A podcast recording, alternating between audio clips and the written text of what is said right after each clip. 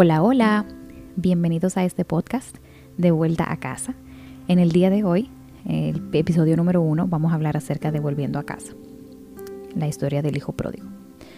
Hay una frase que me ha impactado mucho y dice, solo quien alguna vez se quebró en pedazos puede hablar de un Dios que convierte las ruinas en obras de arte.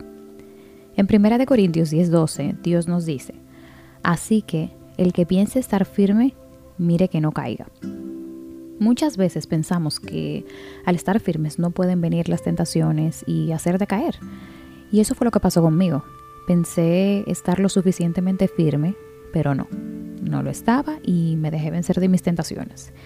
Te cuento un poco de mi testimonio. Hace siete años mi vida era completamente diferente a lo que es ahora. Mi relación con Dios siempre fue lo más importante para mí. Estar con Él era mi anhelo de todos los días, era una necesidad Llegué incluso a experimentar su presencia de una forma increíble. No me daba temor hablar de la palabra de Dios con quien fuera. Mostrar a Cristo era un deleite para mí. En fin, mi, vida giraba en torno a Dios. Al pasar los años llegó un momento en el que me vi eligiendo entre dos caminos, cosa que nunca pensé podría pasarme. Porque muchas veces entendemos que, que estamos bien, así como, como el versículo que les mencioné anteriormente el que piense estar firme, mire que no caiga. Entendía que estaba lo suficientemente firme como para no caer, pero lamentablemente sí. Cristo o el mundo. Me vi envuelta en esa presión, parada en esa señal de stop en la calle. Y sí, escogí el mundo. ¿Y sabes por qué lo cuento? Porque Dios me hizo libre y porque no me da vergüenza mostrar mis cicatrices. Hoy en día se necesitan personas honestas, primero con Dios, con ellos mismos y luego con los demás personas que no les dé miedo decir que pecaron por temor a que los juzguen, que hablen a sus espaldas o que sus amigos se alejen. Tal vez tú seas esa persona que está pasando por esa calle al igual que yo en mi momento y no sabes qué decisión tomar. Te cuento que me dejé vencer de las tentaciones, me dejé envolver por todo lo que el mundo me ofrecía y realmente nunca me he considerado una persona con doble moral. Siempre he creído en la transparencia, blanco o negro frío o caliente. Nunca, nunca, nunca en el medio. Por eso tomé esa decisión. Me vi envuelta en muchas cosas, puse personas y objetos por encima de Dios, me dejé vencer de mi carne, de mis emociones, empecé a escuchar la música del mundo, música secular. Ese era mi diario vivir. Empecé a cambiar hasta mi forma de caminar, de hablar, de expresarme. Hice muchas cosas de las cuales ciertamente me arrepiento, ¿sabes? Y no las celebro porque sé que estuvo mal pero ahora veo todo con otros ojos. Los procesos, señales, cicatrices quedan para recordarme que yo no soy perfecta, solo Él, y que por su gracia y su misericordia hoy estoy aquí. Dios en su infinito amor y misericordia nos recuerda en Apocalipsis 3:16, pero por cuanto eres tibio y no frío ni caliente, te vomitaré de mi boca. Muchas personas entienden que el que es cristiano de verdad no puede tener un mal día o quizás cometer algún pecado en su caminar. Tengo para decirte que eso es una completa mentira. Dios nos recuerda que somos polvo, que no somos perfectos. Nadie es perfecto, solo Él. Todos pecamos. Hay cosas en nuestro interior que el Espíritu Santo durante nuestra vida cristiana trabaja en nosotros para sacarlas y poder parecernos más a Cristo. Es un proceso constante, no es como poner algo en un microondas porque Dios no trabaja así. Obviamente, debe existir ese anhelo por agradar a Dios y el buscar siempre hacer lo que Él dice en su palabra. No es que pecaremos adrede porque ya eso se convierte en necedad.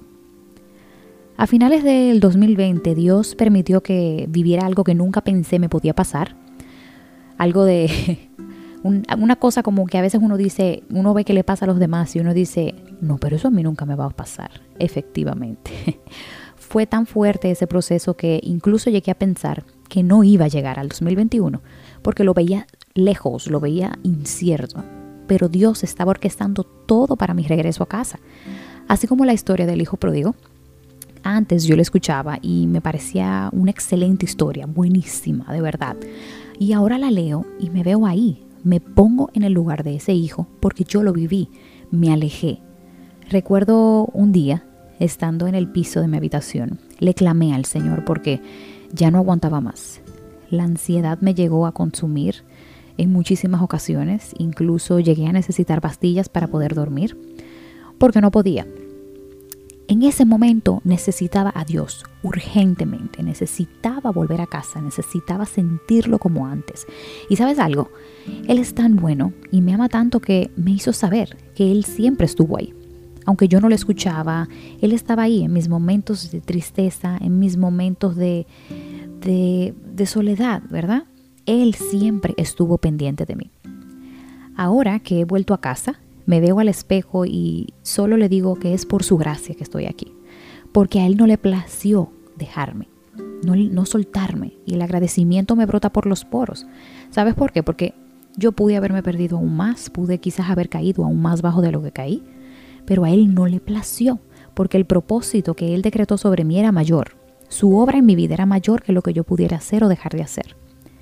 Recuerda algo, Dios no te va a soltar por más lejos que quieras huir, Él siempre te va a encontrar.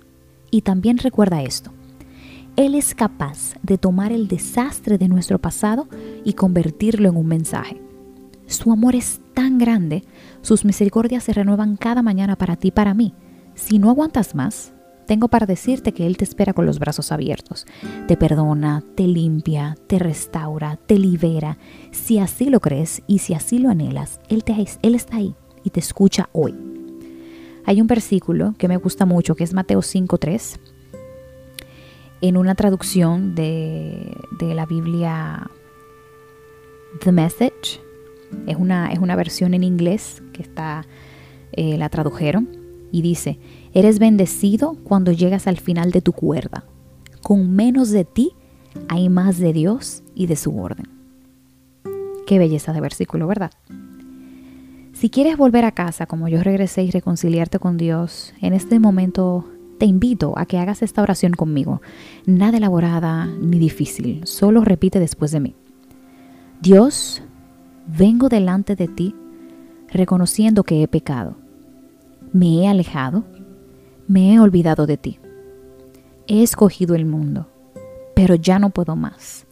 Ya no aguanto más. Estoy vacía, vacío por dentro te necesito. Ven y límpiame. Hazme libre por medio de tu verdad y que nunca me olvide de tu sacrificio en la cruz, tu gracia, tu amor y de tus misericordias para conmigo. En el nombre de Jesús. Amén.